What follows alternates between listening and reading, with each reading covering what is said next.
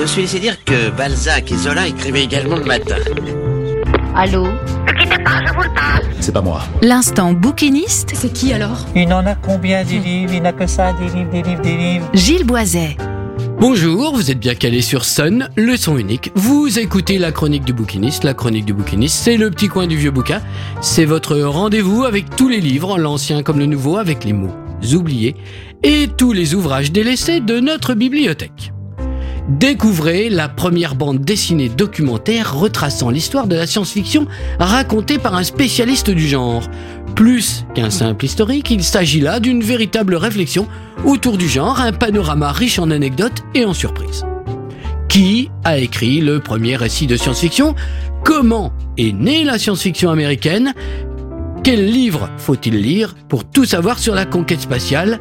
Les androïdes rêvent-ils de moutons électriques?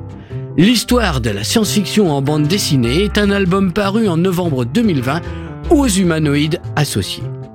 Il a été écrit et dessiné par Xavier Dolo et Djibril Morissette Fan. Il a été préfacé par Pierre Bordage. Avant même d'en avoir dépassé la magnifique couverture, une réflexion s'impose à l'esprit.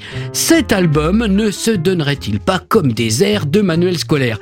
C'est, c'est que le propos affiché de ces deux auteurs est boursouflé d'ambition. Raconter la science-fiction en bande dessinée, mieux encore, devenir un livre de référence. Au temps de mon enfance, la science-fiction n'était que prospective et aventure réservée aux jeunes lecteurs et amateurs du genre, légèrement dans la lune.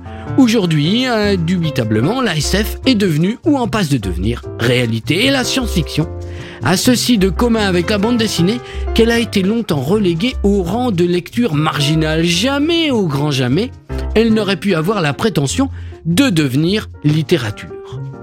Mais, mais la littérature, celle que l'on qualifie parfois de blanche, même si elle est encore agitée des derniers soubresauts de vie que sont quelques bons romans, que sont quelques bons mots d'auteur, la littérature est en souffrance. Comme un moribond, elle ne fait souvent que de parler d'elle-même. L'introspection y a souvent pris la place de l'imagination. La littérature se meurt, la littérature est morte, vive la science-fiction. Ce livre, magnifique, rebat le jeu et redistribue les cartes. Il expose, explique clairement, avec précision et parfois humour, ce qu'est vraiment la science-fiction. Il balaye le genre de ses origines à sa période la plus proche.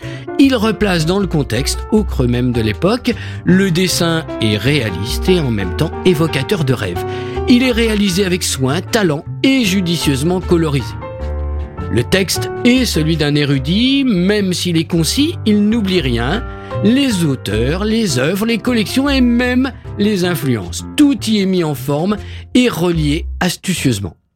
L'amateur exigeant de SF que je suis y a trouvé plus que son compte et le lecteur, qui en viendrait à découvrir le genre, serait plus que comblé. La lecture de cet ouvrage est agréable et enrichissante. Derrière le dessin se cache en fait une analyse littéraire fouillée, documentée et pourtant très accessible et imaginative.